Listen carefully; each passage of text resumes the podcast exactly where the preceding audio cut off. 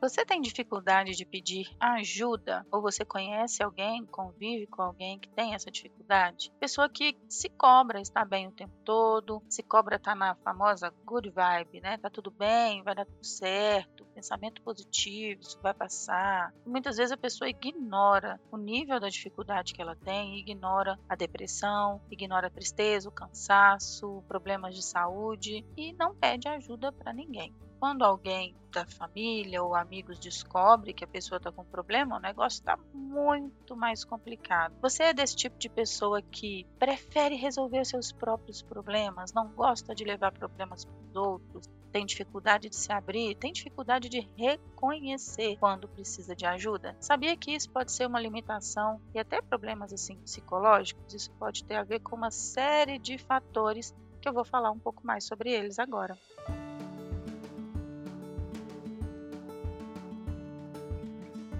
Olá, eu sou a Sheila, eu sou psicóloga e coach. Estou aqui para te ajudar a ter uma vida muito mais leve, muito mais feliz, se desenvolver, crescer. E hoje falando sobre um tema que parece ser bem natural, né? Fala aí, não deveria ser muito natural? Tá com dificuldade de pedir ajuda? Mas não é tão fácil assim. Tem uma quantidade enorme de pessoas que procura se virar sozinha assim, até o último minuto. Aí aí tem uma série de coisas que pode impactar nesse pedir ajuda. A pessoa ela até tem facilidade de ajudar muitas vezes, mas pedir ajuda é uma coisa que bloqueia ela. Por quê? Porque assim, tem vários motivos, vamos falar sobre eles. Um deles é entender que precisar de ajuda é um sinal de fraqueza. Então a pessoa, ela não quer demonstrar que é vulnerável, ela não quer demonstrar que está frágil, ou ela não quer demonstrar que está triste. E aí a pessoa às vezes maqueia, tem uma série de gente que maqueia com medicação. O que, que eu chamo de maquiar? É disfarçar o sintoma. A pessoa precisa se mostrar bem para o outro. Às vezes à noite chora no travesseiro em casa sozinho, chora tomando banho, mas para o outro tem que mostrar que está rindo. Aí abusa de álcool, às vezes faz uso de droga, às vezes toma remédio. E assim, e o negócio vai ficando cada vez pior. Isso tudo porque está baseado numa crença que não pode demonstrar fraqueza, que pedir ajuda ou não estar bem ou estar com vontade de chorar é ser vulnerável. E isso é uma ideia completamente equivocada. Como seres humanos, todos nós vamos estar tristes em algum momento. Todos nós vamos estar paralisados diante de algum problema que todos nós vamos precisar de ajuda de alguém. Nós somos seres sociáveis, fomos feitos para nos socializar, né?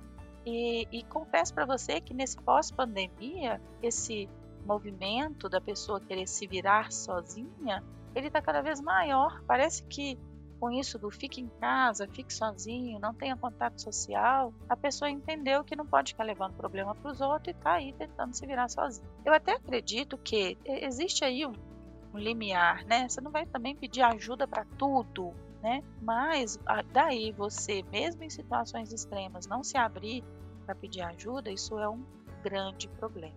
Uma outra coisa que pode impactar nisso são as crenças equivocadas. Então a pessoa acredita assim que, sei lá, pode ser uma série de crenças. Vamos pensar aqui em alguns exemplos. Ah, as pessoas estão muito ocupadas para ficar é, é, ouvindo os meus problemas. Ah, o ouvido da pessoa não é pinico para eu ficar desabafando problema. Sabe assim?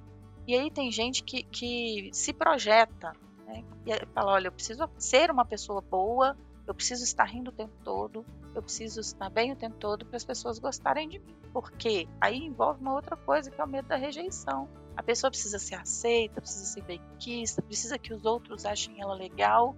E aí com isso ela se anula, não fala dos próprios problemas, não fala das próprias necessidades e tem essa crença que se ela fizer isso as pessoas vão se afastar. Então, se você tem alguma crença que te limita nas relações, é, procure rever isso, procure ressignificar isso. É claro que a gente não fica mostrando os nossos nudes emocionais, digamos assim, para todo mundo, não é assim que funciona. Mas é importante que você tenha pessoas de confiança que vão gostar de você, mesmo no dia que você está reclamando, mesmo no dia que você está chateado, mesmo no dia que você está triste.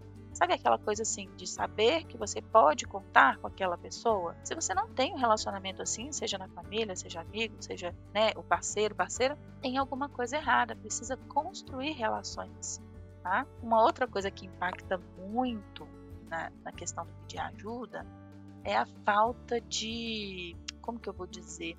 Falta de ter uma mente clara, falta de ter uma mente aberta. É, porque a pessoa ela tem uma mente às vezes muito rígida, ela é meio que 8 ou 80, preto, branco, sim ou não. Né? E aí, com isso, se ela vai pedir ajuda para alguém e não tem uma mente aberta para ouvir o que a pessoa tem a dizer, vira conflito. Então, assim, pensa comigo: a pessoa precisa de ajuda, a pessoa está sofrendo, mas na hora que vai pedir ajuda, ela acaba brigando porque não tem abertura para ouvir o que o outro tem a dizer. Isso é um mega problema. Então, uma mentalidade rígida, preto, branco, 880, vai interferir muito, vai tornar a pessoa uma pessoa é, é, teimosa, às vezes, resistente, e ela vai ter dificuldade de pedir ajuda sim.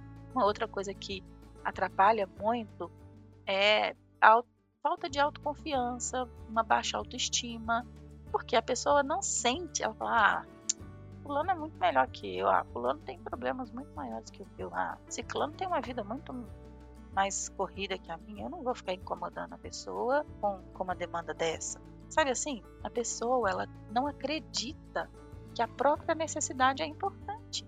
Então ela se coloca num nível mais abaixo, é como se o que ela precisa é menos importante do que o que o outro precisa. Então essa falta de autoconfiança, essa baixa autoestima também interfere muito. Então perceba, a gente começou esse podcast falando de dificuldade de pedir ajuda e quanta coisa pode estar por trás dessa dificuldade, né?